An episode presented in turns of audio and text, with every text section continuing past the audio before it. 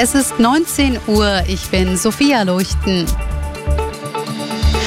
Tarifeinigung bei der Deutschen Post. Für die 160.000 Beschäftigten wird es einen neuen Tarifvertrag geben. Sie erhalten demnach ab dem 1. April 2024 monatlich 340 Euro mehr, heißt es von den Tarifparteien. Dies bedeutet laut Post eine durchschnittliche Lohnerhöhung um 11,5 Prozent. Dazu kommt eine Sonderzahlung von insgesamt 3000 Euro. Mit der Einigung konnte ein unbefristeter Streik abgewendet werden.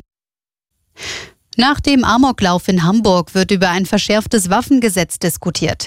Der Chef der Gewerkschaft der Polizei Kopelke fordert, das Gesetz sofort zu ändern. Er sagte dem Redaktionsnetzwerk Deutschland, es dürfe keine Zeit durch Personalmangel und Datenschutzprozesse verloren werden. Bundesinnenministerin Faeser kündigte im ARD-Interview an, das Waffenrecht auf Lücken zu prüfen. Im oberfränkischen Lichtenfels ist eine Mitarbeiterin eines Blumenladens getötet worden. Wie Polizei und Staatsanwaltschaft mitteilten, entdeckten Spaziergänger gestern Abend die Leiche der 50-Jährigen. Sie hatten nachgesehen, weil nach Ladenschluss im Außenbereich noch alles aufgebaut war. Noch haben die Ermittler keine Hinweise auf Täter und Motiv. Die Polizei sucht zwei Frauen, die den Laden um kurz vor 18 Uhr betreten haben.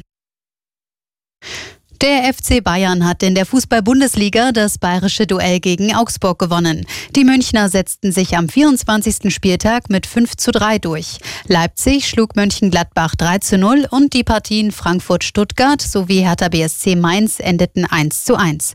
Beim Biathlon-Weltcup in Östersund haben beide Staffeln der Männer und Frauen den dritten Platz belegt nach Norwegen und Frankreich.